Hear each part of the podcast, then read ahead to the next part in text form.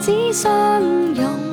霓虹灯照亮一个城市，照亮一个人的方式是像雾一样的笼罩它。霓虹招牌是一个城市的纹身，不是所有的城市都有纹身的。它夹杂着很多的字母，夹杂了很多的语言，让你联想到身份的不确定性、大时代下的离散、陌生感，对一个地方的不了解，反而是支撑想象力、支撑喜欢和迷恋的一个重要因素。哪怕没有下雨、没有雾气，你也是被淹没的。你被所有的玻璃天幕都是淹没的，它就会天然的让你有一种悲观。它会让我感觉这是一个故事会发生的地方，因为它是很纷繁复杂的，它就可以有非常多的承载人性的复杂的空间。霓虹灯招牌的陨落，在旁观者看来，它附加无数的传奇跟浪漫，但它其实最终随着整个城市的发展，它是一个数学题。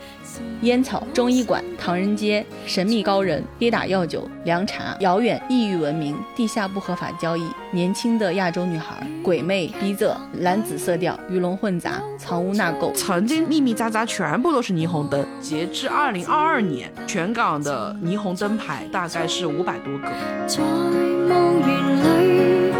想乡这种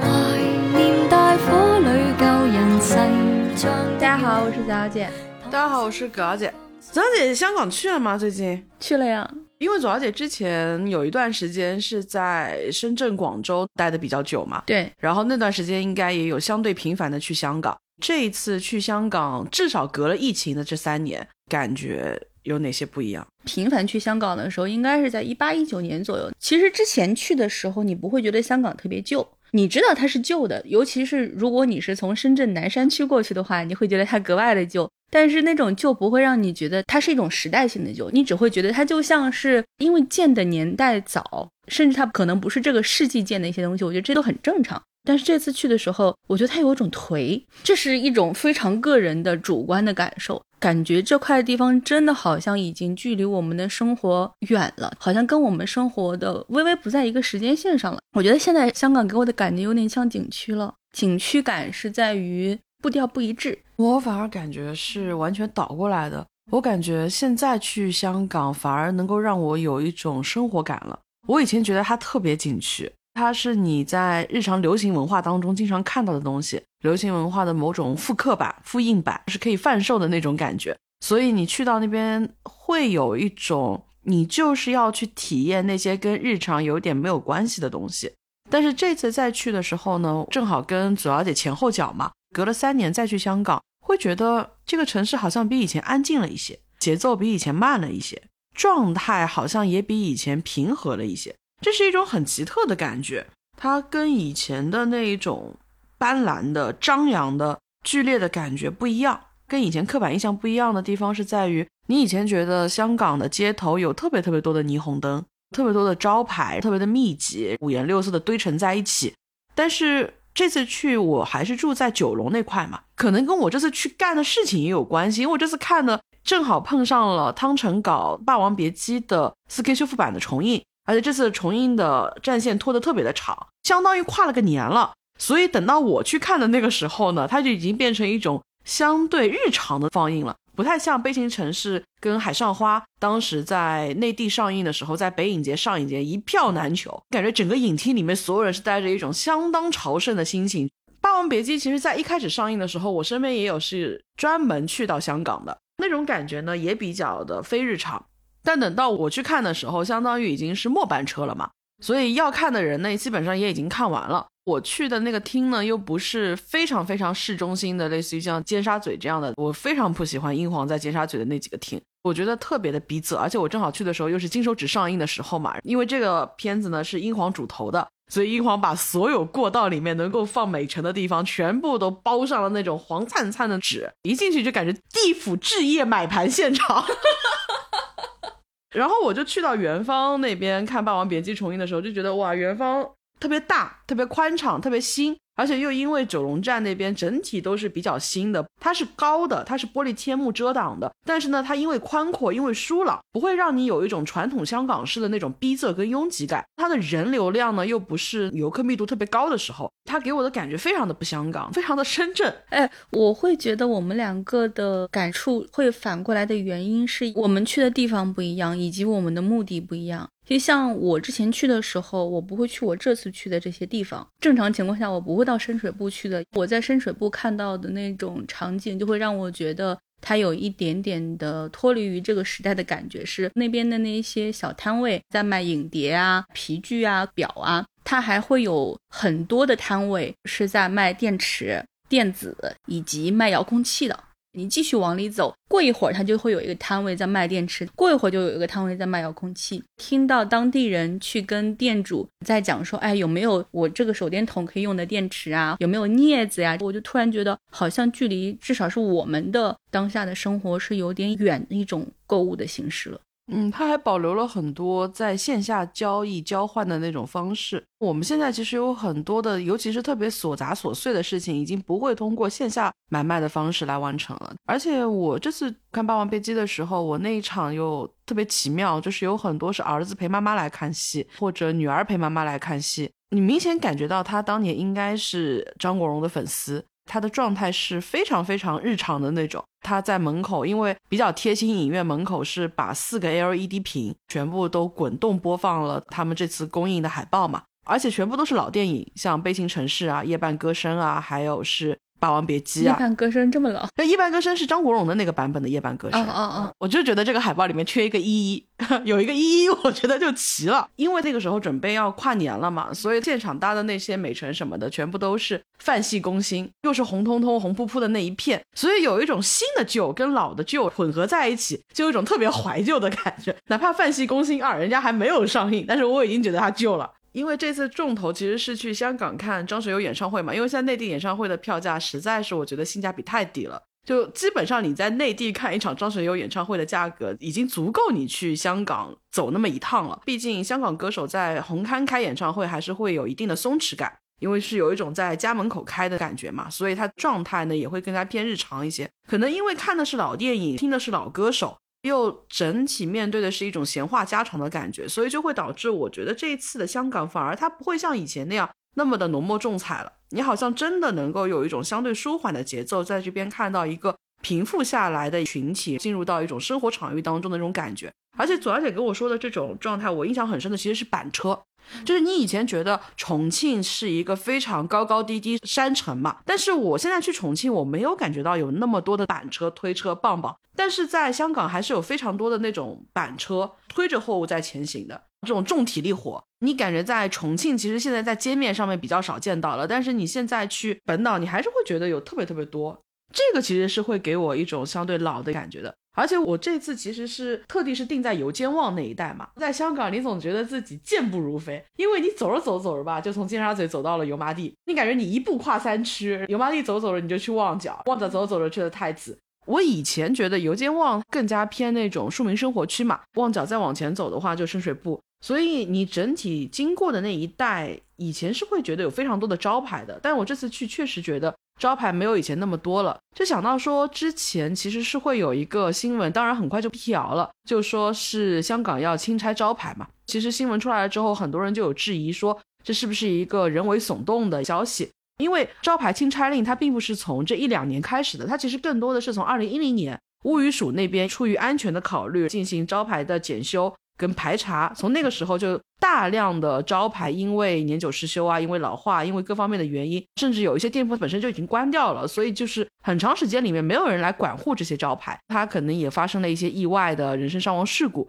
所以就会导致这样的一个政策从二零一零年开始就不断在被推行。以前觉得这些招牌不管怎么样它还是多的，但是这一次你感觉到它少了之后，你再倒回去查。因为香港理工大学是有专门关于香港霓虹灯牌的一个专案的，排查这些霓虹灯的现状的时候，他们就是以油尖旺地区为核心，在全港进行存证、录像、做记录。他们走下来的霓虹灯牌大概是四百多个，四百这个数字对于我觉得香港的霓虹灯牌来讲，我觉得太少了。我会觉得它一条街就应该有四百多个霓虹灯牌。后来我找到官方的一个信息，说截至二零二二年，全港的霓虹灯牌其实也就大概是五百多个。这个数字是跟我的想象完全不一致的。在我的印象里面，甚至香港应该是遍地霓虹灯的那种，幻彩涌香江嘛。那如果你灯都没有了，那维多利亚两岸这些灯光究竟来自于哪里呢？有一部张艾嘉主演的电影叫做《灯火阑珊》。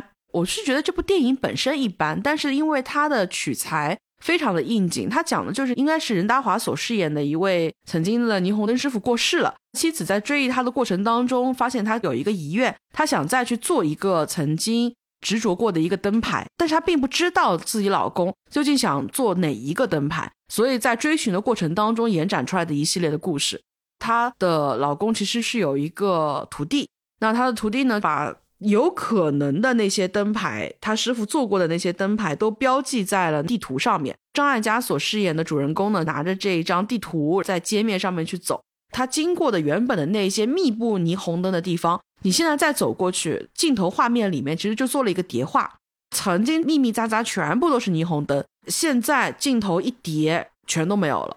要么就是空着的铁皮板，要么就是变成了 LED 灯，要么就是整个那一块现在就是裸露的一个水泥墙面，那种对比非常的直观，真的少了非常非常多的霓虹灯。他肯定出于现实的考量，因为商家他毕竟做生意的，他考虑的是成本，考虑的是金钱。乌鱼署他们其实是把这些霓虹灯，尤其是大的灯牌，当做建筑去管理的，而不是说当做是一个广告招贴。有风险的话，他一定是要求你要么去拆，要么去修。你要加固的话，以前那个灯牌它还能不能去加固的问题，它毕竟时间长了。如果说你要做一个新的灯牌，做一个霓虹灯牌，价格又比较高，综合考量的话，拆下来是最划算的。那我可能换成一个 LED 灯。很多的店主的心态可能是，虽然这个店是我的，这个招牌我用了非常非常多年，但反而我对于这个招牌是没有那么的珍惜和念旧的。反而是很多的外人，比如说游客也好，艺术系的学生也好，或者是研究霓虹灯的学者也好，他们会对这个东西的离去觉得更可惜。因为香港地区的话，其实有蛮多个关于霓虹灯的保育社团的。一般像香港地区跟台湾地区，他们对于这种遗迹，一部分是保育，一个是活化。所以在过程当中会有很多的社团组织，他们会试图通过各种各样的方式来让大家关注到霓虹灯的现状。他们也会主动去跟很多的店家去沟通。就比如说在哪一个纪录片里面就有两个年轻人，他还有一定的专业功底，所以他们会去街区里面跟这些老的街坊的店主跟他们去沟通。这里面就有很实际的一个数字，老街坊的这些店铺主就会说，我以前物价可能还没有那么贵的时候，做一个霓虹灯的店招大概是要十万了。那我现在在做的话，那远远不止十万，可能就是几十万的这样的一个价格。那对我来讲，这个性价比就太低了。而且以前的心态可能会比较不一样，可能在香港霓虹灯刚开始铺展开来的时候，五十年代后开始，因为有很多的人是在那个时期到香港了。他到了香港之后，他要立足。以前的人还是会有一种心态，就是说我人到了一个地方，你人要站定，有立足之地，你要立招牌，招牌要亮，牌子要响。但是现在大家好像对于招幌这种事情不太有这么执着的一个概念了，花很多的价钱弄一个传世的招牌。这个好像不是说现在做生意必须要有的一个执念了，尤其是很多的脚本生意。现在统计下来的话，霓虹店招，尤其是油尖旺地区的话，特别密集的这些地方，更多的还是一些十四吃的，剩下来一些像桑拿啊、夜总会啊、消费类的。在一个可能经济环境没有那么好的时候，我让自己如何存活下去是变得更重要的事情，而不再是我要花几万、几十万去搭建一个大型招牌的一个年代了。而且他们在沟通的过程当中，会有一个很有意思的地方，店主他会提到说，我要去做一个中大型的招牌，从安全性的角度上去考虑的话，我可能需要十二根的缆绳，从各方面把它保护住。但其实他们有很多的楼本身已经老化了，再拿钢绳把它绑在我的那个墙上面，其实都未必能够起到很好的一个加固作用。这也是。二零一零年，乌鱼鼠推出招牌清拆令的时候，它主打的就是安全这两个字。因为在那个时候，确实发生了很多的招牌，尤其香港，它有很多的是横着的大型店招嘛，它往下砸下来是真的会砸死人的。它确实是有这样安全的考虑。而且，其实，在乌鱼鼠之前，本地对于招牌的一个态度其实是有不同阶段的。就比如说最早的时候，他们其实是考虑过他要去推的时候，我是不是可以收税，它是成为当地创收的一种手段。就比如说有好几次、好几个阶段都有人提出来过，店招是不是可以按照一个多少英寸收多少钱？那后来就觉得这个东西太难算了，因为有的店招它不是方方正正的。我为了做的好看，我可能一个矩形头上面突然间顶出来一块了，一个曼妙女郎，它就是异形的，对你很难算面积。它就被搁置了嘛。那搁置了一段时间之后，可能才收入状况又不好了，它又被拿出来说了。那这样子，我们也不跟大家细抠这个钱，对不对？我就统一一年我收你一百港币，怎么样？这个方法简单是简单了，但是很多的店主就不同意嘛，因为这个招牌以前都不收钱，那你现在突然间要问我收这个钱了，我凭什么给你呢？所以当时呢又有一波反对的声音出来，然后又不了了之，又搁置了。再到后面呢，就是到了二零一零年的时候，才逐渐以安全的名义来进行了管理。这些年大家对于霓虹灯牌的关注越来越多了之后，有一些店它其实是会有一些针对霓虹灯牌的营销动作的。或者说是他比较懂得说，在大家有这样的关注度的前提下面，如何让自己本身可能有的一些颓势，反而能够借力打力。就比如说像翠华这些年，他其实在香港本地的发展并不那么理想，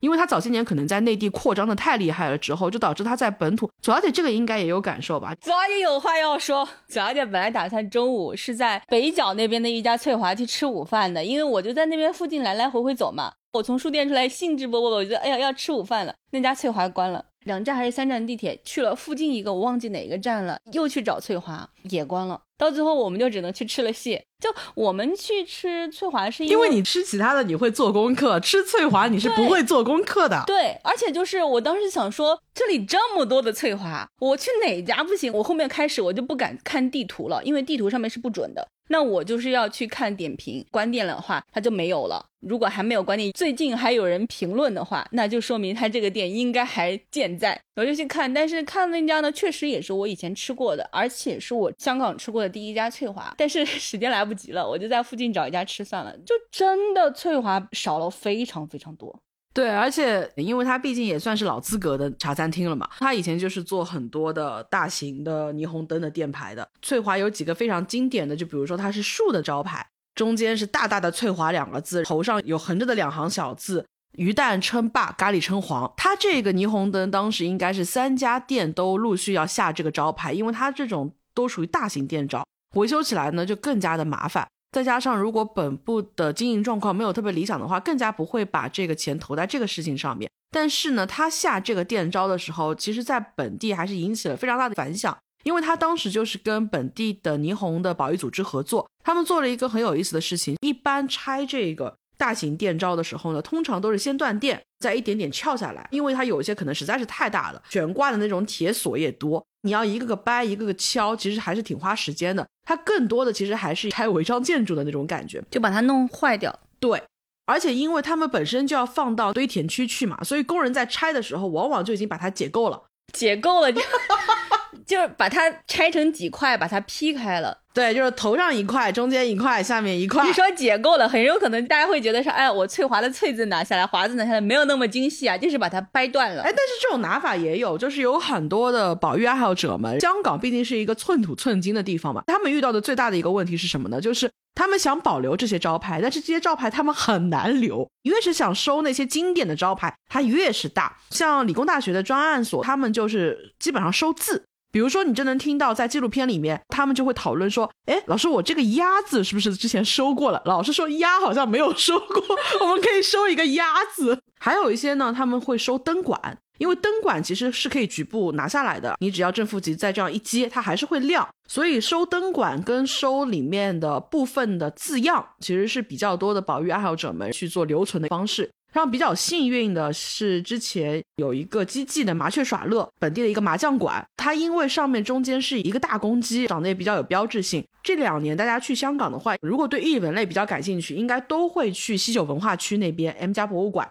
M 家博物馆它当时就是要去做一个本土视觉文化的展示厅。最初收集什么样的藏品的时候，在最开始就定下来了，是要去选择本地的霓虹灯。所以他们收了两个最经典的霓虹灯，一个是一个牛扒馆，大家如果以前经常去香港，应该对它还有印象。它其实是一个安格斯牛，中间就是那个牛扒房的名字。那个招牌非常好运气，它就是当时接到钦差令的时候。正好 M 家是要收一批这样的霓虹灯，就联系到了店家，店家主人这边呢也非常的配合，因为其实有一些商家他未必是说不希望自己这个招牌留存下来的，但是经常你会听到这样的一个说法，就是我挺希望招牌捐赠给你的，我不会问你收钱，但是政府要问我收钱。所以你看，这个拆卸的人工能不能你这边来出？运费能不能你来出？这个仓储的费用能不能你来出？以及因为这些招牌它基本上是架在二三层楼之间的，可能是要租那种升降台的设备的费用，是不是你这边也可以给到补贴？其实有很多的保育爱好者、保育的机构，他们一衡量，我一个招牌就要补贴这么多东西的话，那其实我真的很难收。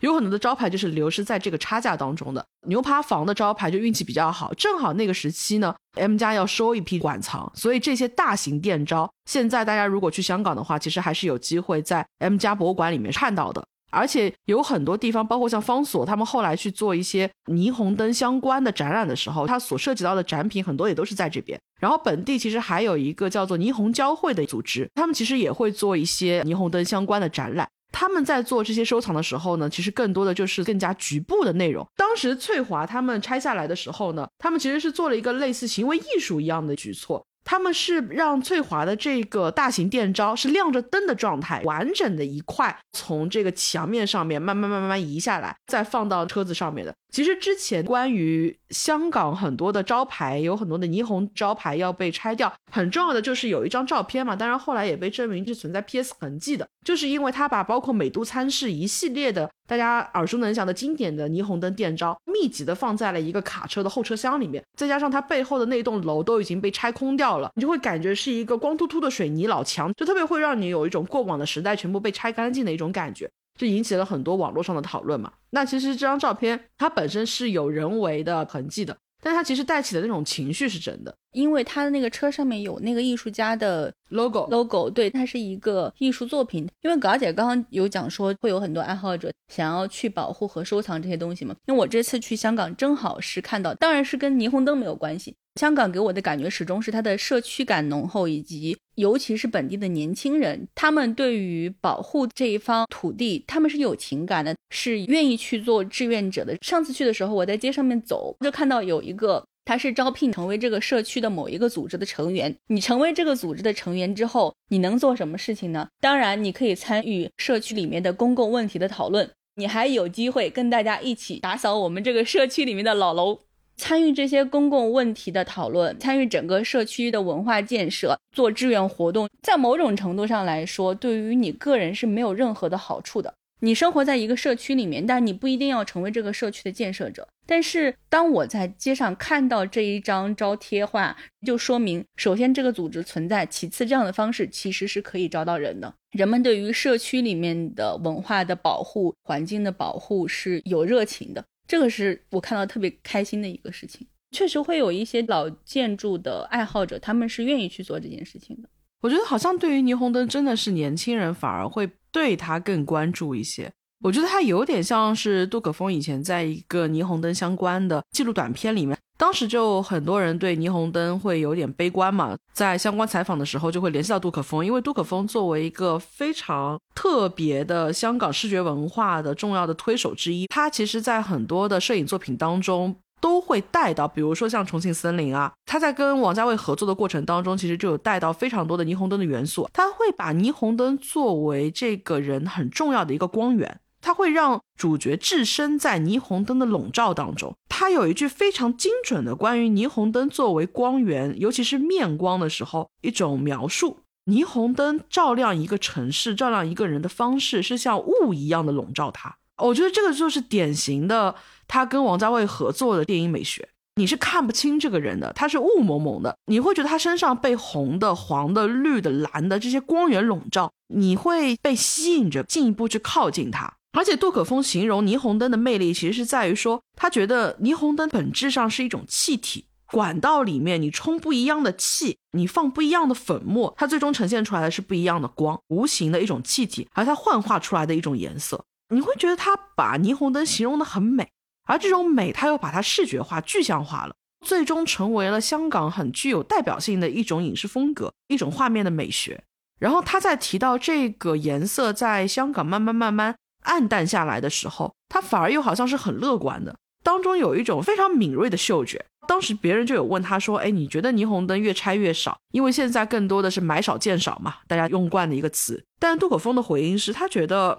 可能霓虹灯它会像类似以前的宝丽来的胶片，它会像菲林、富士的胶卷一样，它会因为它的含有度而地位上升。而且确实，现在我们是能够感觉到这样的一些变化的。现在有很多的霓虹灯的本土的老师傅，他们在做的就不太是招牌了，他们更多的是跟世界各地的艺术家去做合作，接到的更多的是霓虹灯管幻化出来的很多的当代的艺术作品，做很多的室内的展陈，而不再是室外的大型的店招了。它确实在有一些新的方向在变化，这是乐观的一方面。但同时在街面上面，也是我们刚刚所讲的，在街面上面的一些传统的店招，它其实无论说保育的团体、保育的年轻人们有多努力的在奔走，在为它尝试做更多的维护啊，最小程度的迭代啊，但其实还是会遇到非常多的问题，就导致最终变成我们刚所说的，可能只留下来五百多个霓虹灯。嘎姐刚刚所说的那个雾。我眼前直观闪现的一个画面，就是在一个空无一人的、已经到深夜的巷子里面，地上下过雨，积了水。街道两侧的这一些店，它都已经关门了，但是霓虹灯还在闪耀着。又因为它是下过雨的天气，空气里面的水分就会比较多，灯管的光它是氤氲的往外散开的。在这样的一个街道里面，就有一个小女孩。跑过去，她是踩着水，啪嗒啪嗒啪嗒的声音。那位摄像老师不会把镜头往上抬拍霓虹灯本身，他拍影子。对他一定会拍那个女孩踩过水塘之后，脏脏的水塘里面的那一点霓虹的光影。它是一种很动画感的东西，它就是我觉得很经典的《攻壳机动队》里面会出现的场景啊。对，它就非常的赛博朋克。我不知道葛小姐对于像香港也好，包括像日本、美国也会有很多霓虹招牌，包括像上海的。南京路步行街，它也会有一些这样的招牌。我不知道你之前直观看到这种招牌的感觉是什么？我觉得这几个城市完全不一样。比如说像美国的话，最典型的是拉斯维加斯，它给我的感觉就是它的店招会更大。包括现在，其实我非常想去看到的就是它最新的那个三百六十度的球体。我会觉得它很迷恋于一些更大的、更高的、更宏伟的建筑。我觉得可能会跟。早年的时候，美国的公路它本身是更宽阔的，公路跟公路之间的接驳点它是更远的，所以当一辆车它开在一个所谓的西部大道上面的时候，眼睛是很容易疲劳的，因为它周围的建筑物并不那么多，它需要那个建筑本身够大够吸睛，而且它更多的关联于点跟点之间的，类似于像。汽车旅馆、赌场啊，它可能更斑斓，但是它会更关联于一些野性、欲望跟罪恶。我会觉得它的气质上面会更加的偏向于一种钢铁城市的感觉，而在这个钢铁城市当中滋生了很多的罪案小说。上海的话，之前身边就有很多人在讨论，因为关于《繁花》最开始的一个争议，其实就在于王家卫在这里面放了太多的霓虹灯。以至于它的整个置景的美学更多的偏向于香港，而不是上海。更何况《繁花》本身的这个故事发生的年代，它其实更多的是接近于像工人新村啊、八九十年代，更加偏于朴实的那部分的上海，而不是关于二三十年代华灯初上、十里洋场的那部分的上海。所以很多人会觉得说，哎，上海它的霓虹灯不应该是这种感觉的。后来我想了一想，我倒不觉得说上海是没有霓虹灯的，但是自己的体感上来讲，我会觉得。上海的霓虹灯跟香港的霓虹灯的风格是完全不一样的，这就好像说日本跟香港的霓虹灯的风格不一样，因为它有一个很直接的区别。先说日本跟香港的不一样在于哪里，就是左小姐想象一下，香港的霓虹招牌，尤其是你觉得漂亮的霓虹招牌，它是不是都是横着的？虽然说本地的法案里面有规定说霓虹的招牌是不可以跨街的，但以前其实在一些小岔道上面经常会有跨街，而且他们因为要吸睛，所以它往往会伸得非常非常的长。其实是有很明确的规定，就比如招牌的垂直立面可能是至少要高于三点五米的，左边跟右边的建筑招牌中间可能至少要空三米，包括就是我跟这个最高的双层巴士之间我要留出多少的空隙，这些都是有规定的。但是当以前执行没有那么严苛，而同时大家都要开始缤纷斗法的时候，它最终就会导致伸的越来越长，做的越来越大。而且这两个变化是同步的，就会导致你去香港的街头，尤其是你以前在油尖旺地区的时候，你就会看到它那个招牌几乎恨不得是要伸到两边去的。就比如我们前面提到被 M 家博物馆收藏下来的那个牛扒馆，他们的店主以前就有形容过，他小时候因为二代店主嘛，是一个女孩儿，她就回忆她小时候去看她爸爸定制的这个霓虹灯的时候，她就觉得很有意思，她觉得这个牛好像是活的，为什么呢？因为他以前的那个楼的那个招牌正好是牛的头朝向对面的唐楼的，唐楼以前那边都是住户嘛，他们也很爱护自己的房子，所以他们会在那个小小的阳台上面呢摆上一盆花花草草，因为那个花花草草会往外伸，他们家的牛的霓虹招牌又会往前挪，就会导致那个牛就好像有生命一样的在咀嚼对方的花花草草。他小时候就会觉得，好像就在二楼跟三楼之间，突然间多了一个草原般的空中花园。你就可以想象，通过他的描述，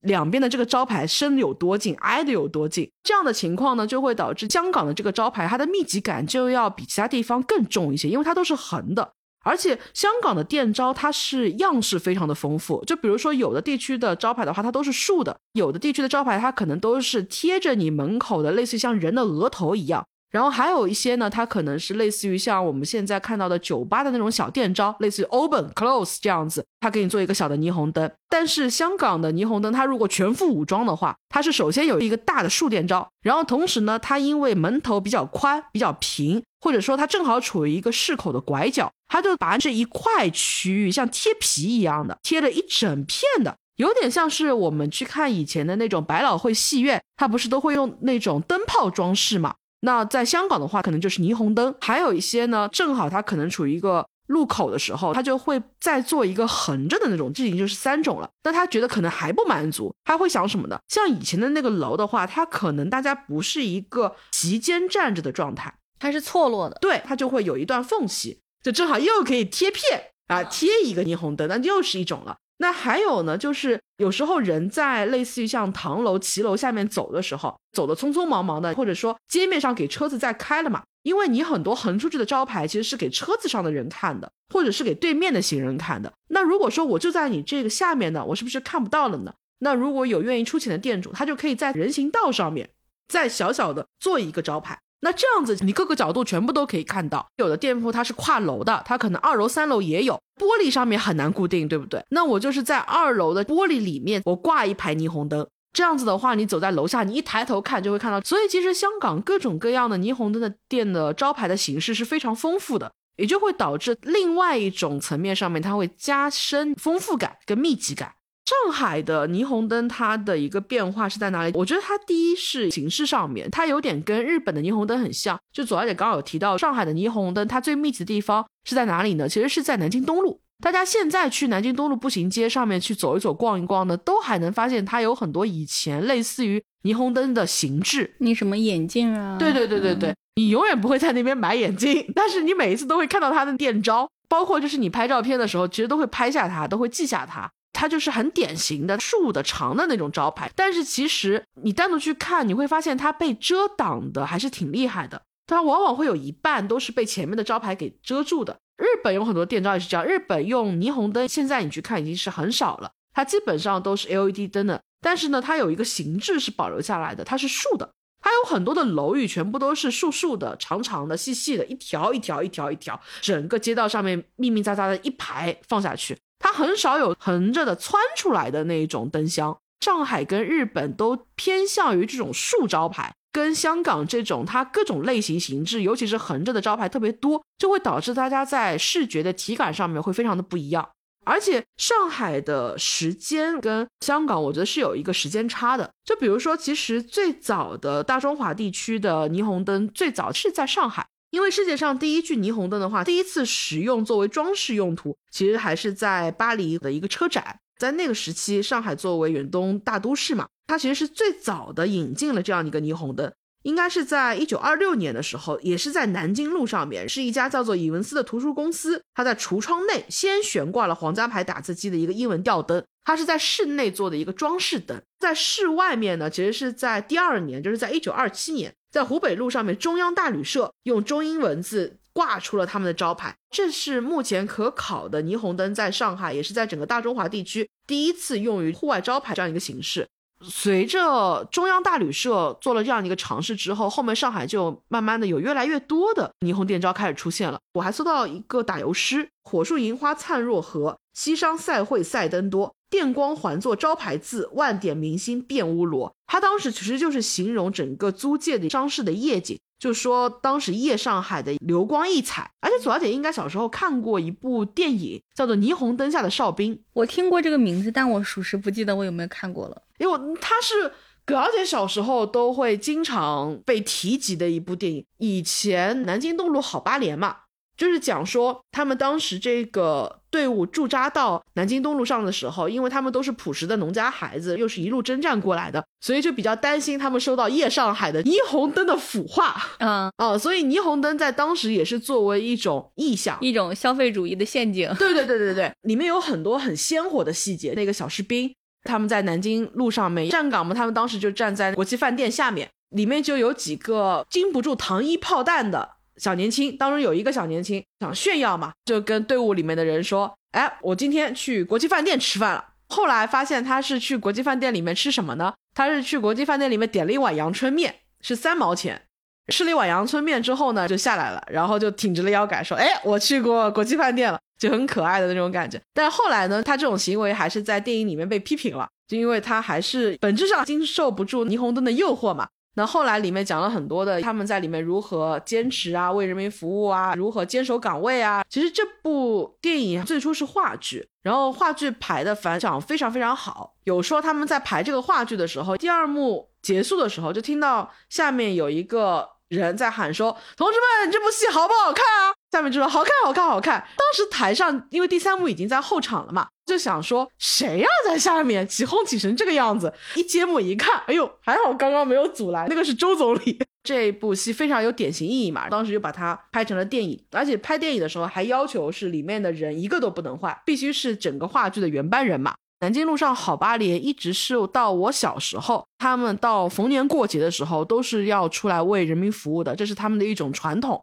嗯，包括人流量特别大的时候，他们要来协助疏导；每当学雷锋日的时候，他们要帮忙去做一些向雷锋学习的。那个时候好像还有擦皮鞋啊、理发啊一系列的惠民服务。对对对，惠民服务。我小时候还有这样的一个传统。南京东路上的霓虹，其实它在很长一段时间里面都是有一定的象征意义的。它的这个铺天盖地，一直是到了五十年代。上海在五十年代的时候，对街头的霓虹灯也是有点类似于像一零年的香港物语署的招牌性拆领一样，它是做了一个全面的清理，是拆除了所有高层建筑上的霓虹灯广告。当时仅仅是在南京路、淮海路、城隍庙这些比较聚集的商业区保留了一些霓虹灯的电照，是一直要等到将近八十年代，霓虹灯才再次在上海才亮起来的。南京东路。有规划开辟了霓虹灯的一条街，它当中断代还是比较严重的。它等于是从二三十年代最早十里洋场引进，到了五十年代之后，基本上就已经是暗淡下去了。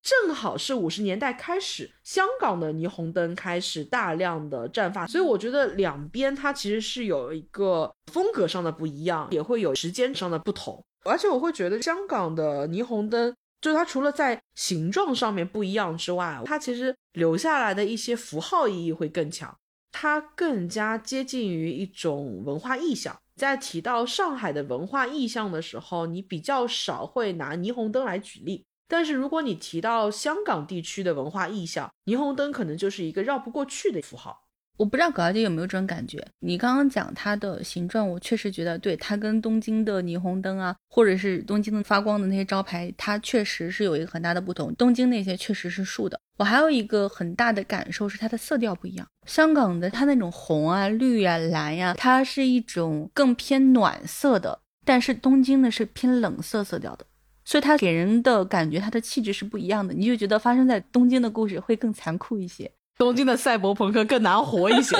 对，可能在香港好活一点。这种感觉像什么呢？就是香港的霓虹灯，它红色、绿色用的特别的多。比如说像朝鲜战争时期，因为美军经常会停泊在湾仔区域嘛，就导致它那边的灯红酒绿特别的多。所以那个时期你去找很多的老照片，它里面的霓虹灯都是大量的使用红色跟绿色的。在字上面的话，会大量的使用金、宝、利。那些招牌给你的感觉确实就是一是旖旎，二是直观的灯红酒绿的感觉。你会觉得它更像是一个消费场景，或者是起码你在这个地方是能够获得某种接纳的。它会有一种炎热带来的一种黏腻感，那种黏腻感就像雾一样，它不是会让你觉得很不舒服。我觉得它是一种肤感。东京有点像是，我觉得它更像是近代的《银翼杀手》，色调是更偏向于科幻感的，它更加散发着一种银色的、紫色的光泽。香港地区它更多就接近于。我们刚聊到的，它是红色的，它是绿色的，而且我觉得香港的店招那种亚洲都会的性质，会让你有一个很容易忽略的细节，但是我觉得它很验证于左小姐说的那种雾气感，就是它夹杂的多种语言，就比如说它有很多的店招，比如说像桑拿啊、卡拉 OK 啊、尼泊尔餐厅啊、印度餐厅啊、泰国餐厅啊。本地又会有茶餐厅啊、西餐、中餐，以前的那种唐楼，各种各样的招牌混杂在一起的时候，它夹杂着很多的字母，夹杂了很多的语言，会让你天然的联想到身份的不确定性，它会让你联想到一种离乱的感觉，一种大时代下的离散，再加上你想漆黑的夜里面闪烁的霓虹灯光，夹杂着多种语言的氛围。赛博朋克，大家都会去形容它是一种高科技跟低生活嘛。但我觉得它的本质，如果从直观上来讲的话，它是一个垂直城市，你是被高楼包裹着的。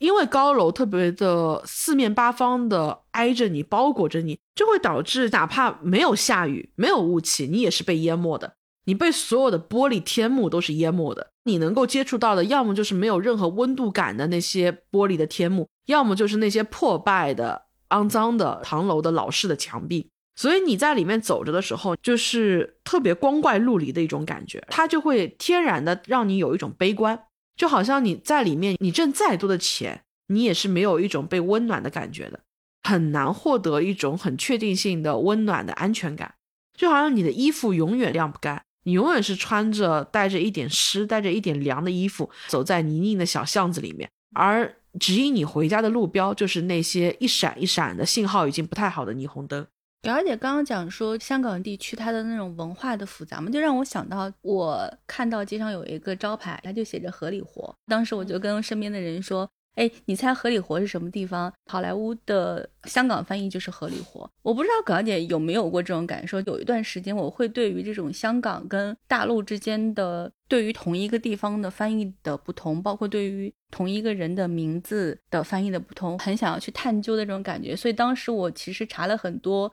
在大陆上，我们很熟知的名字的那种翻译，我觉得合理活它就是一个很有代表性的。我们提到好莱坞的时候，我们现在已经不会感觉它陌生了。但是如果我突然给你提到一个合理活，你会觉得它很陌生，而这种陌生感是会让你对它产生某种想象力的。从小到大的生活场景里面没有霓虹灯的人来说，它就是一种陌生所带来的美感。它带给我的就是一种《爱丽丝漫游仙境》式的景观，它是区别于日常的，它会让我感觉这是一个故事会发生的地方，因为它是很纷繁复杂的，它就可以有非常多的承载人性的复杂的空间，承载更多的故事发生的容纳力。它这种承载想象本质也是因为陌生。我对于这个场景我知道的越少，想象的空间就越多，那我的想象就能够展开的更顺利。如果我对于这些霓虹招牌非常了解，可能我就是某一个店主的话，我可能反而很难去展开这种想象力了。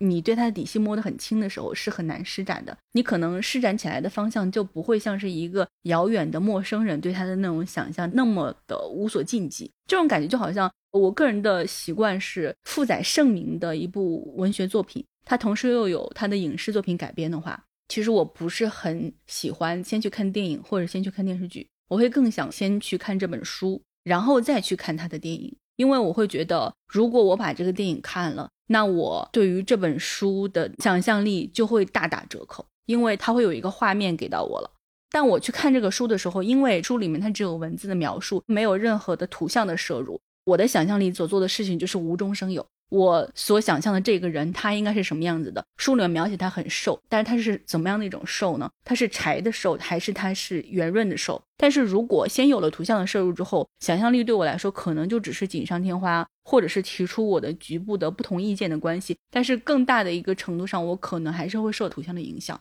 所以我觉得这种陌生感。对一个地方的不了解，它反而是支撑你这种想象力以及支撑某种程度上的喜欢和迷恋的一个重要因素。其实蛮早之前有想过，霓虹招牌对我来说可以怎么描述？我感觉它是一个城市的纹身，不是所有的城市都有纹身的。因为我有一些纹身的朋友，我之前有问过他们，因为我之前也有想过我自己要纹身的想法，但是一方面我怕疼，然后另外一方面我觉得很难有一个东西让我觉得我可以一辈子把它留存在我身上。后来我有去问过我一个朋友，他是在不同的时间纹了很多不同的东西到上面去，我当时就问他。你每一个是什么不同的意义？他说，其实有意义的东西反而不多。我当时就是觉得好看，我就纹上去了。然后后面我觉得这个东西跟那个东西又很配，我又纹上去了。然后后来我又觉得，哎，这个时间我想要纹一个这样的东西上去，就慢慢的它就会组成了一条它的画笔。我当时一个很大的感受就是，对于很多人来说，你在不了解你自己的时候，如果你想要去纹身，那你纹上了这个东西，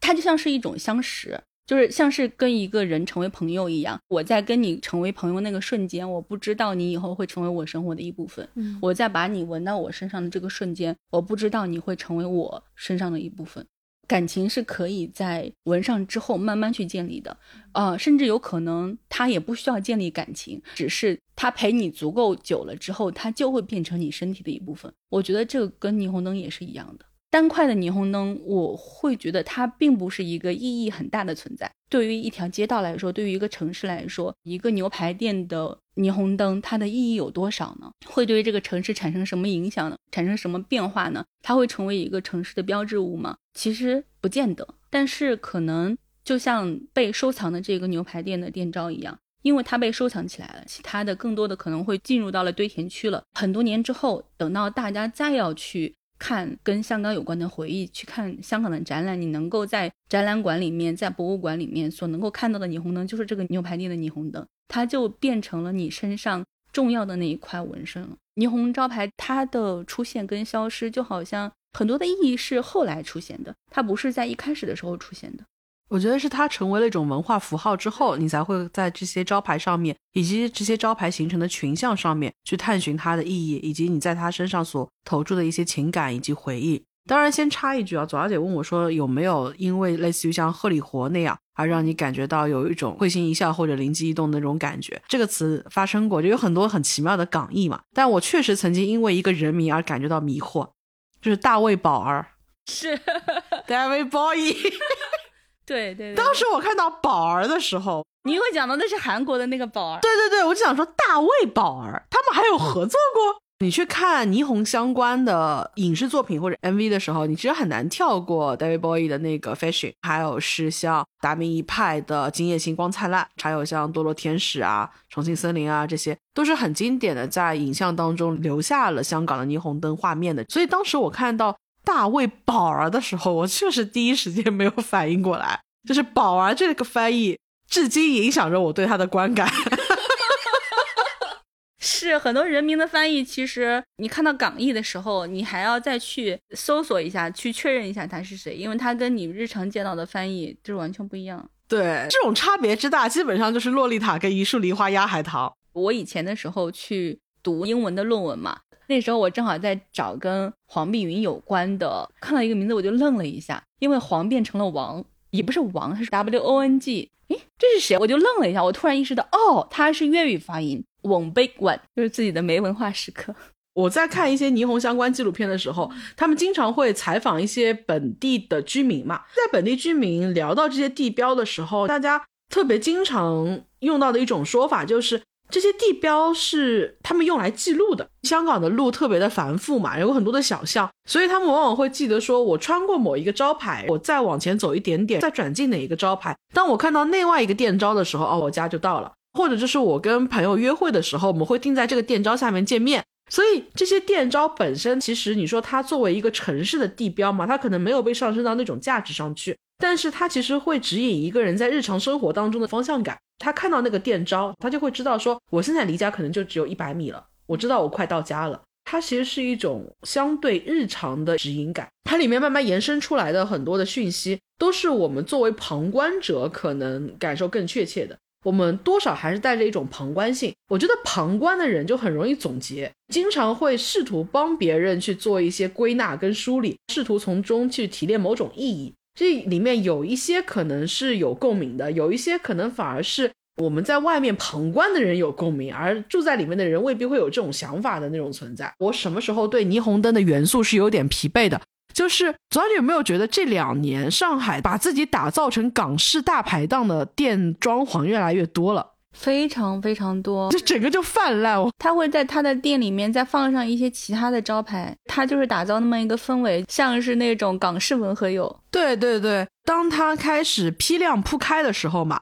它的那种装饰就变得越来越量产，它变成了简单的霓虹灯灯管在透明亚克力上面，甚至后面连透明亚克力都看不到了，它可能就是几张那种纸贴的海报，打印了以前的几张霓虹灯贴在上面。泛滥了之后呢，你反而就对它有点麻木了。但是从另外一个角度上来讲呢，你看多了之后，你会觉得它里面那些字体其实有一定的共性。再顺着这条线往下去看，你就会发现香港的这些店招，它所用的那些字其实还挺有意思的。就比如说，它大量使用的是隶书、楷书跟北魏真体，包括还有像港人自己的李汉港楷字体本身，它多多少少都有一些故事性在里面。就比如说，我们刚刚有提到说，香港的店招它其实是横向发展的，所以当一个招牌它是横向延展的时候，选择隶书就好像是一个。比较匹配的选择，而且隶书又看上去很清晰，所以像现在本港的老店天香楼那几个字就是标准的用隶书写成的招牌。因为有很多的大店，他们会找一些非常有名的书法家去题字，那还有更多的小铺子，他其实是请不起那么有名的书法家的，他们就可能会去像街档里面的写字的那些人，他被叫做写字佬。他们让写字佬去写的时候，他们其实更多提出来的招牌要亮，要让别人记得住。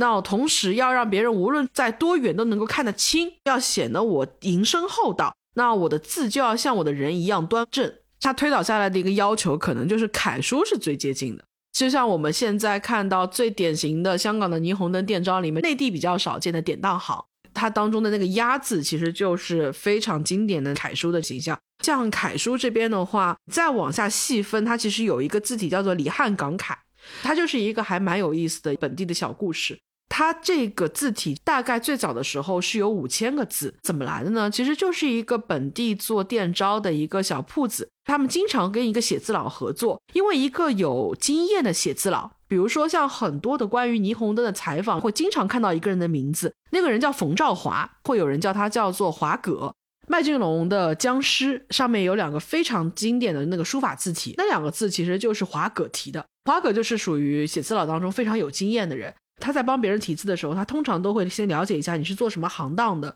那比如说你是药铺，你是个典当行，你就更要给客人体现出一种成熟的、稳重的，你不会卷钱跑路的，你不会乱开药的，你要让别人有一种天然的信赖感。所以你的字要端厚方正，一般就会给人家写楷书这样子。那还有就是他在设计这个字的时候呢，他通常会考虑到很多的细节。就比如有很多的字，我们缩小了看跟放大了看，它的比例其实是要适当做一些微调的。我印象比较深的是，它有一个故事的“故”字，其实有很多的那种大的题标，他们那种粗毛笔往往会有一个问题，就在于你收笔的时候，香港的雍记，不知道大家还有没有印象？就是雍记，它下面的那个记字，最后的那个收笔的地方，它有点像是山峰错落的。对于一些制作铜匾额啊，或者制作霓虹灯管的人来讲，它就会比较有难度。曲管师傅，他是把灯管当中要弯折的地方放在一个高压火枪下面烧，然后在烧的时候，通过反复的翻折来折出不同的字形形状的。所以一个字的笔画非常的复杂，对这个曲管师傅来讲是难度比较高的。还有就是。如果说他要保留这个字的字形，但是那个字形的尾部，它其实会有非常多的高低错落，有非常多的小细节的话，那其实对于曲管师傅来讲，它的难度也会非常的高。所以写字佬在设计的时候呢，他们会做一定的调整，一些不必要的细节，他会尽量帮你拿掉，尽量让这个笔墨变得圆融端厚一些。这其实就是写字佬跟居管师傅之间心照不宣的一个配合。然后还有就是因为有很多的霓虹灯的师傅，尤其是装修工人，他其实可能原本的知识水平没有那么的高。如果说你给他，比如说呃兴业银行的业字。那繁体字的话，它下面不是会有一些笔墨，它是单独在外面的。那有时候你给这些师傅去放这些字牌的时候，如果说你是一个一个小的笔画都零落在外面，对于很多师傅来讲，就会额外造成他的困难。师傅要给你拼图，首先他不一定拼对，你往下一撇，他可能给你倒着放了，这个笔画就变得很奇怪。然后还有一个问题呢，就在于说，其实有一些字，它的大小距离是拼好的。但是如果说这个师傅单独那一撇，他给你放的往左下了一点，或者往右上了一点，可能整个字形就变得比较奇怪了。所以出于这样的一个考虑呢，有很多有经验的写字佬，他在做霓虹灯的图形设计的时候，他会尽量让这些字所有的笔画是连在一起的。这个过程当中，其实考虑的就是曲管师傅的能力了，因为可能有一些管在弯折的时候，我要再烧接在一起。但是工人在装的时候就不存在我会拼出白字、拼出不一样的字的情况，而且就有点像小姐刚提到，让我想起来，香港有很多的招牌会让我觉得不一样或者有点违和的地方，其实是在于香港的招牌，它除了我们刚说的它有多语言之外，它其实会有很多的异体字，比如说像吴克群，我们自己写其实都会写君跟杨是横着的左右两边，但其实你去看有一些招牌里面，它其实是上下的这些异体字。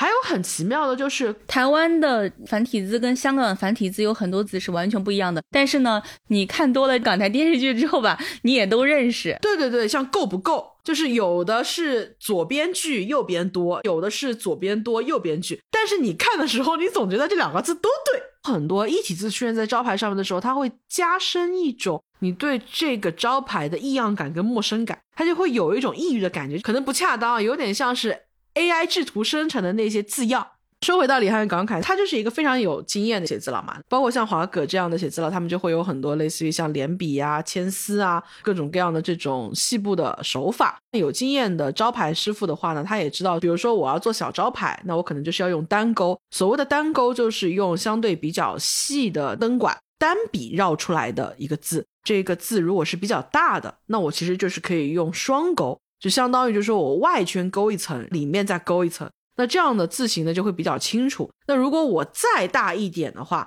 这个笔墨我希望它看得更清晰一些，你可以在双勾的这个基础上面再加一层。那有一些字，比如说我们之前有提到的像翠华那样的招牌，它特别的巨大，用的又是类似于像隶书、楷书这样的比较粗的这个线条的话，镂空就特别的多。你为了不让这个霓虹灯显得特别的呆板、特别的单薄。所以你就在当中加上那种排骨线，就相当于你把当中的那个字用灯管的方式一横一横的把它给填实了。当时有很多的招牌师傅，比如说像。香港霓虹灯最鼎盛的时候，可能一间工坊里面他就雇佣了几十位师傅。但是现在普遍的一种说法是，整个香港地区他可能最终留下来的都没有十位师傅了。比较多的纪录片里面有拍到的刘稳师傅啊，其实都在这些年走掉了。那这些师傅当年他们自己在有相对合作比较默契，又是在工作的旺季的时候呢，他们就会有自己比较心仪的搭档。那么，这个李汉感慨的故事就发生在这位招牌师傅当时合作的这位写字佬，他要回家了，嗯，他要回老家安度晚年了。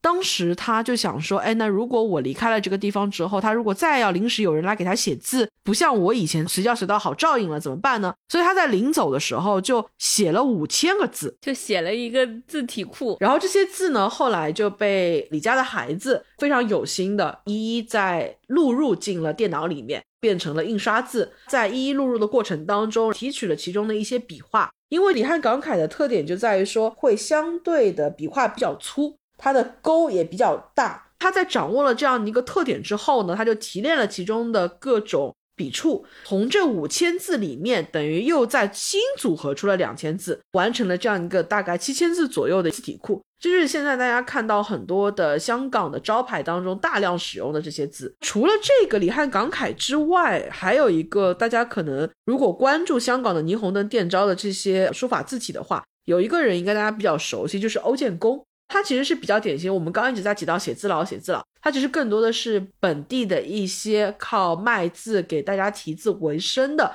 一些书法师傅。那么还有一种类型是什么呢？就是因为离乱年代嘛，然后内地有非常多的书法大家、文学大家从内地去到了香港，在寄居香港的过程当中，他们可能也需要有一些谋生的方法。那当中就延伸出来有很多的书法家，他就会去接一些商次的生意，而且香港地区还是多少有些玄学在身上，店之间也会互相沟通，就是说，哎，我听说他提过的这个招牌。生意都不错，那欧建工就是属于比较典型的。他当时提了一系列的店铺，这些店铺都屹立不倒，名气就大了，就有很多的店家都跑过来向他求字嘛。这个多少有点玄学上面，但是也会有一种说法，就是因为欧建工他自己本身比较爱提的一种字叫做北魏真书。那北魏真书它其实相比我们刚说到的隶书、楷书，它在起笔、收笔跟转折的过程当中。更带有一种锋芒气，有一种白手起家、破釜沉舟的感觉。它比较遒劲有力道，它会更有一种狮子山下奋力打拼的感觉。包括像现在大家比较熟悉的，像齐华饼家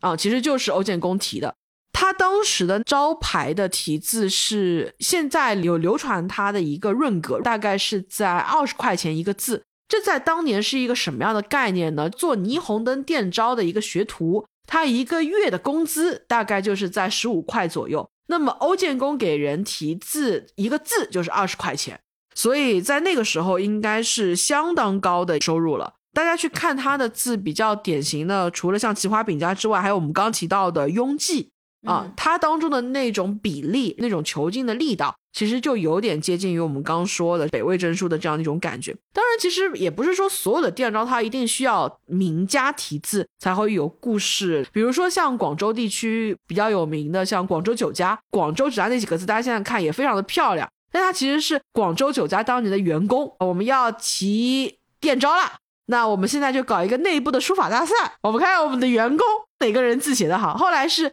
挑出来当中有一位员工的字写的很漂亮，那四个字是沿用到现在的。我不知道葛阿吉有没有看过一个电影，它不是一个很好的片子，但是它是在早些年，其实是承载了我们一定的时代性的。就是在那个时候，很多的大陆的演员、港台的演员，他们非常着力于想要去闯好莱坞，想要去欧美发展的，所以那个时候就会出现一些合拍片，就比如说这一部就是《功夫之王》。他的演员有成龙、李连杰、李冰冰和刘亦菲。他讲的就是一个喜欢去唐人街去租邵氏的碟，非常热爱中国功夫的，在美国当地不是那么受欢迎的，也不是那么能够被人家看到的美式非主流的小男生。他因为对于中国文化的这种热爱，他穿越到了神秘的东方。然后像李冰冰，她的扮相就是一个白发魔女的扮相，在一个西方想象的东方的中国。他得到了他的武器是一个金箍棒，他是一个白男孙悟空，度过了他的九九八十一难，经过他的不断的磨练，那回到了唐人街，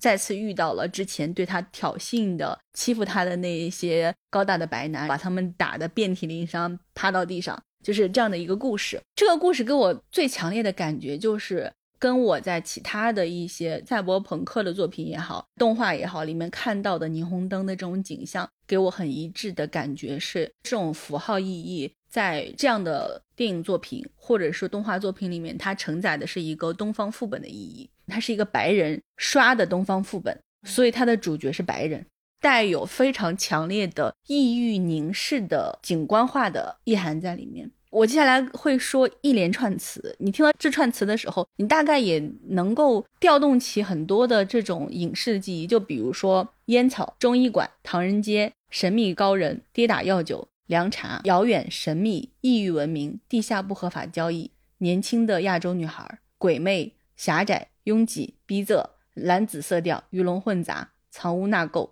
我会觉得这些黄柳霜、左宗棠鸡是。这些词它构成了一个白人想象中的香港，或者是白人想象中的亚洲，甚至其实很多人他们可能并不知道香港、日本、街景他们其实是不在一个地方的。很多人可能觉得啊，差不多都是在那块地方，那香港是属于什么地方不重要，东京是属于什么地方也没有那么重要。就他们会把这样的情景放置在一个遥远的异域文明的场域里面。那这个场域它具体是属于什么地方，可能也没有那么的重要。它是一个承载着副本的城市景观。今天我打的副本是在亚洲，是在霓虹灯下面。那我明天打的副本可能就是在狮身人面像下面了。我后天打的副本可能就是在越南了，可能就是在非洲的草原上面了。我之前有提到过张艾嘉的那部片子《灯火阑珊》嘛，这不是一部评分很高的电影，我同样也不觉得它是一部好电影。我觉得它不好的地方是在于，有很多的创作者他特别希望自己在一条明线下面铺一条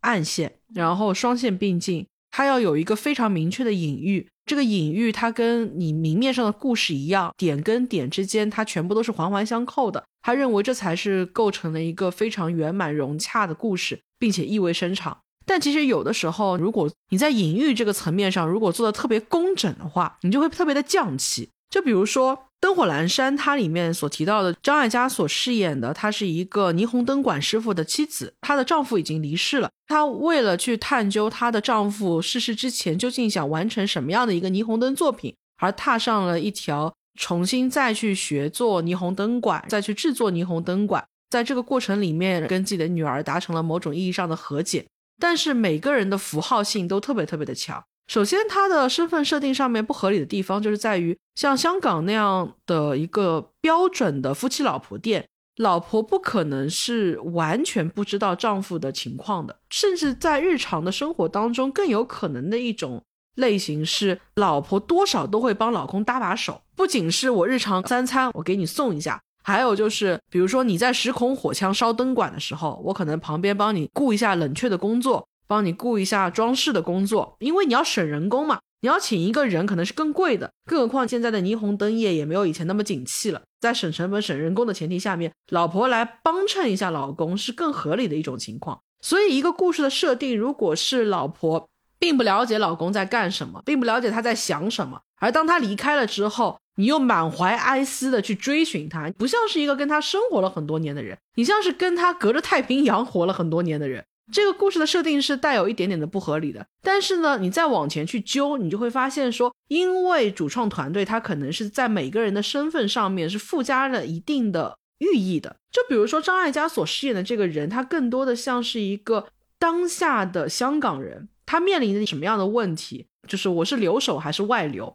他的女儿在过程当中一直试图要去跟他母亲沟通的一个问题，或者不敢说的一个问题是。他讲说，妈妈以前一直用各种各样的方式在绑定我。那现在的话，我得到了澳洲的一个身份，那我肯定要去澳洲了。但是我不知道怎么跟我的母亲开口。本来想借由父亲把这个事情讲给母亲听的，但父亲提前走了。那在这样的情况下面，他是不是应该留下来再安抚一下受伤的、难过的母亲，还是在这个时间点上面，按照自己的签证的时间就应该离开？因为签证是有时限的嘛。她原本的老公其实更代表的是狮子山下传承下来的某种精神，他是一个手艺人，他跟本土的文化意象又是相关的。那他的离世代表着某种意象的陨落。那其实这一家三口每个人的功能性就很强了。一个老的人已经离开了，一个中间的人在决定自己是走还是留，如何传承，要不要收，要不要走。那新一代的年轻人已经决定要走了，但是我怎么开口，我怎么处理跟我老一代的关系？我怎么面对我原本的故土？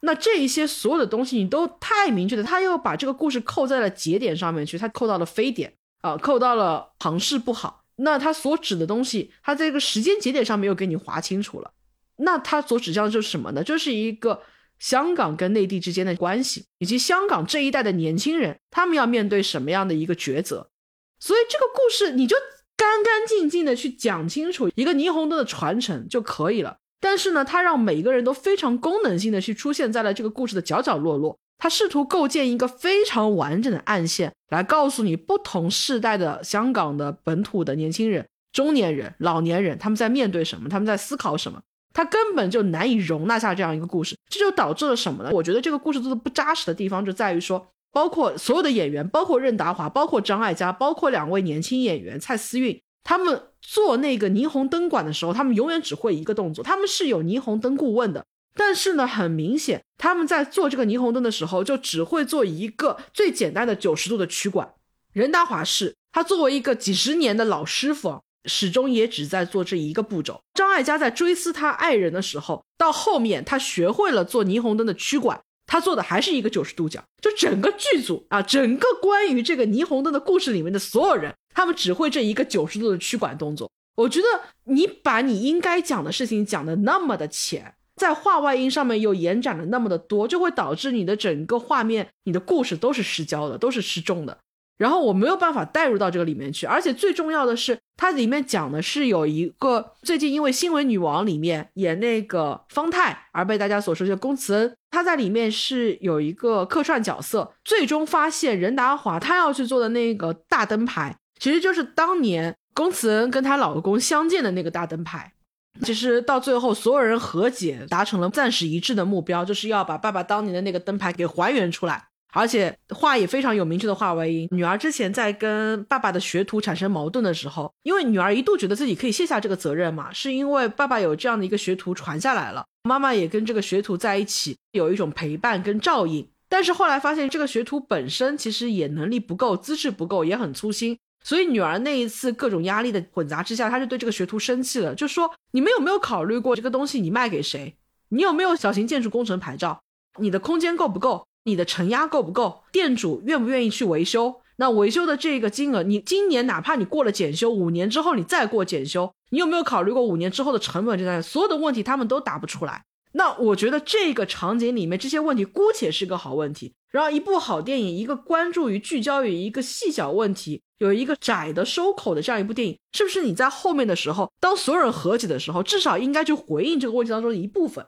没有的，就是女儿出来。把所有的问题、所有的纸样、牌照的申请合上了，然后说，就算明天拆，我们今天也做。我觉得收的很差，不回应任何的问题。你最后用一种热血漫的方式，把这样的一个问题给合上了，就略过去了，这一页翻过去了，这一页给压上了。而且，如果你要燃，那也可以，那你就把做这个灯牌的过程清晰的展现出来。字怎么样去设计？怎么样去驱管？怎么样去拼接？怎么样组装？当它的正负极连起来，它亮的那一刻，你才会感觉到动容。但是也不是整个制作灯牌的那一幕特别的仓促，特别快，就是让一下子让你觉得，那你们之前的这些困难到底在哪里呢？这个灯牌好像就从你找到它，你决定要做，下一秒这个灯牌就已经完成了，所有人就在一个天台上面看着这个灯牌开始流泪了，所有人就和解了。下一秒，女儿就帮妈妈在梳头了。她在最核心的关于霓虹灯的电招上面，她下的比例我觉得不够。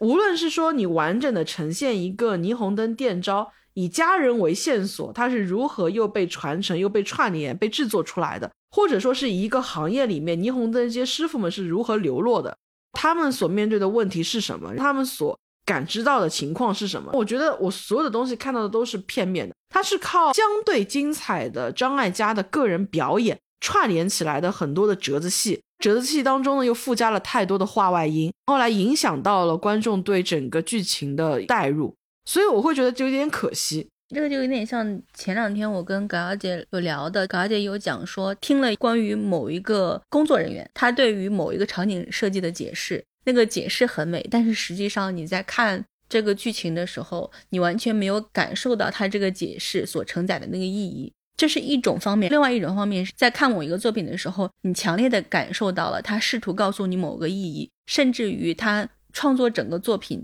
为的目的就是要去表达某一个意义，他是先有这个意义，再有这个故事的。他所有的东西都是通过我要表达这样的意义，我要去表达这样的隐喻，从而去推这个故事。那么霓虹灯也好，人物也好，家庭也好，所有的人，他都是为了去承载这个意义服务的，就是一个工具。它并不是关于这个人的故事，是关于这个意义的故事。这是我觉得现在的很多的影视创作也好，舞台剧创作也好，非常非常大的一个问题。大家把意义看得太重要了，但是意义这个东西不是天然的。我觉得一个故事好的点不在于它想要表达什么意义，而在于它最终体现出来了什么意义。意义是你让观众去回答，你只需要去讲故事，你把故事讲好了之后，观众从中间感到了什么意义，观众从中间看出了什么意义，观众把它联想到了什么东西身上，而不是你想讲一个什么意义出来。一旦一个故事从意义出发的时候，它可能可以做得很好。如果做得很好的时候，这种感觉是意义被我们再创造出来了。原本的意义其实就蕴含在这个故事里面，但是因为它被作者包裹得很好，我们以为我们发现的那个意义是我们的一种再创作。但是另外的一种方式就是你强烈的看到了这个意义凸显在它这个故事里，而这个意义跟这个故事甚至显得有点格格不入，就是让人看着非常难受的一种存在。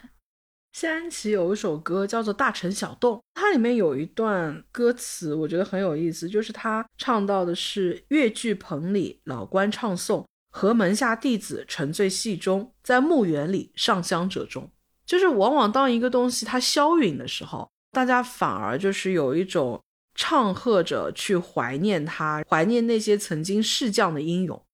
但是我我会觉得跟霓虹相关的。除了这个场景之外，反倒是许美静的《倾城》里面，就是霓虹将逝的时候，如果他已经注定是要逝去的，除了让他更多的作为一种记忆有一脉延续下来之外，那更多的其实不如让这个尾声更动听，就是去欣赏他最后的那一种美感跟意蕴。就像杜可风所说的，其实好的东西、美的东西，它会用另外一种方式再回来的，它可能会变得更加的昂贵。造价不菲，真正喜欢它的人，可能还是会因为它的含有度而去坚决的去追求它的。那剩下来的就更多是作为一种曾经的意象，一种符号，感受它留下来的某种类似于幻彩永香江一样的雾气缭绕般的美感。你站在太平山顶，可能没有办法清晰的去看到了一个具体的霓虹灯的招牌，但是它那种光晕，曾经笼罩的某种旧日的气息，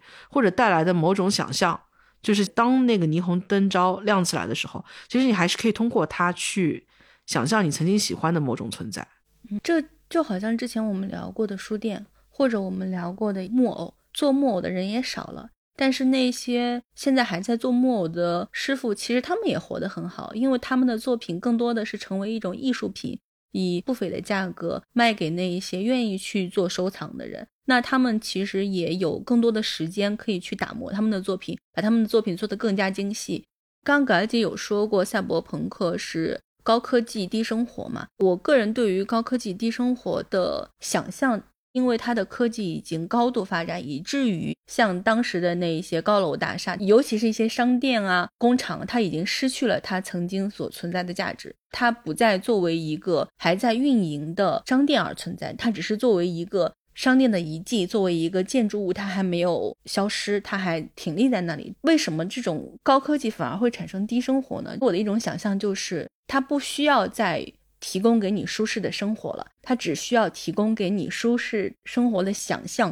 或者舒适生活的感觉就可以了，就好像你在一个相对原始的社会里面品尝一个东西，要靠味蕾传达给你的感受，是要靠眼睛传达给你食物的色彩和样子，是要靠你的鼻子所闻到的食物的味道，综合的判断之后，你尝到嘴里面啊，新鲜的食材，好吃的料理。但是如果说它可以直接让你产生这样的新鲜的食材、好吃的料理的感受，那其实你是不需要看到、闻到和尝到这个东西的，只要。刺激你的大脑产生这样的感受就可以了。某种赛博的未来生活的样态是我提供给你这一些相对还不错的感受，享用能够承载你的生命维续的最基本的营养就可以了。你吃的是一些糊糊，但是你感觉你吃到的是一只螃蟹。你可能住在一个非常非常破败的、肮脏的屋子里。你身体其实已经产生了很多不适的信号，但是呢，这种感觉抵消掉了，所以你在疼痛的行走着，而你没有意识到你是疼痛的。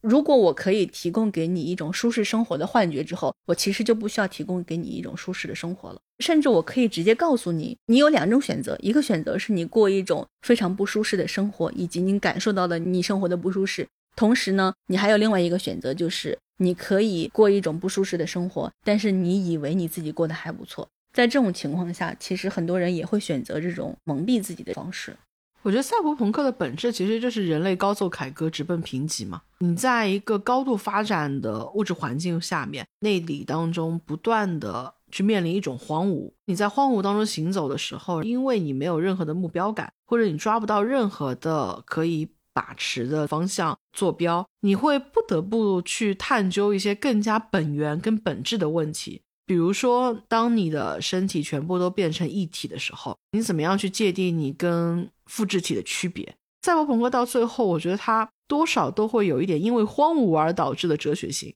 它的那种神性其实也在于这里。它其实又跟霓虹的感觉有接近也有背离的地方，因为霓虹就像刚讲的，它其实是管道里的气体，所以它散发出来是一种氤氲的暖色，但它其实本质上你特别靠近它的时候，你还是会感觉到玻璃灯管它在烧久了之后，它可能是烫的，可能是热的，但是它始终又会给你一种冰冷感，一种雾气感。你不确定是因为距离性而产生的一种美感，因为想象跟旁观而带来的一种错觉。我觉得这个故事有一个非常具体的一个例证，就是香港的珍宝坊，有很多的经典的港产片影像里面都记录了这样的一艘在海上的专门吃珍宝蟹的海鲜的，看着非常华贵。它的本身的装饰风格就很像左小姐刚提到的那一系列的关键词，它是堂皇的，但是这种堂皇当中带有一种东方主义的唐人街式的一种美感。它像上海十里洋场大世界一样装点着无数的灯泡。它又像霓虹灯一样璀璨的亮在维港，我印象非常非常深，就是他其实很努力的去找很多很多人来接盘，但是因为最主要的他的受众是游客，所以在疫情期间，当游客大量消失，游客所承载的那些对于他的奇幻的旁观的想象消失掉的时候，那实际上的营收是不足以支撑他庞大的开支的，所以他到后面其实一直在撑，但是最终撑不住了。珍宝坊还是决定关停，很多人都啧啧称奇于它最终的陨落。就是左小姐应该也有印象，这艘海上的船当时呢是决定被拖到其他的地方去的，但是它在经过一个公海的时候，它触礁了，它沉了，然后从此这样的一个传奇一时的珍宝坊就消失在了茫茫大海里面。当时第一时间看到这个的时候，你会觉得哇，它太传奇了，它太像一个。近代传说当中，你非常期待的一个结尾了，这就是沉船和宝藏。对，但实际上戳破你幻想的是什么呢？就是有人给他算了一笔经济账，就是他哪怕拖到了目的地，他船舶的维修费用跟他的航运费用数字是远远高于就地沉船的。所以对于他的运载方来讲的话，最合理的、最高性价比的方式是什么？就是人为的让他去出脚。因为它每一年最大的开销是什么？就是它停泊的费用，它维护的费用，在拖行它去另外一个地方的时候，这些费用依旧在产生。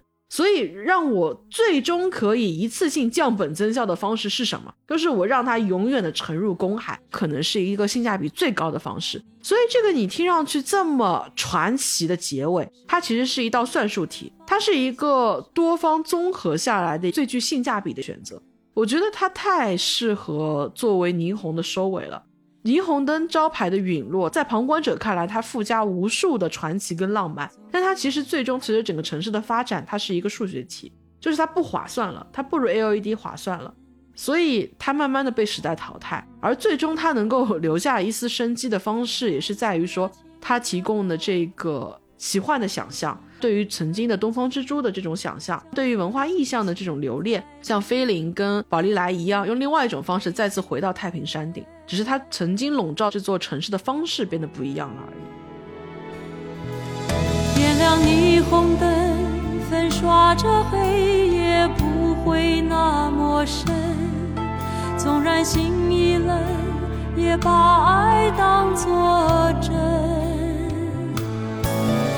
亮霓虹灯，疲倦的眼神不会那样沉。我的梦依然在红尘中翻。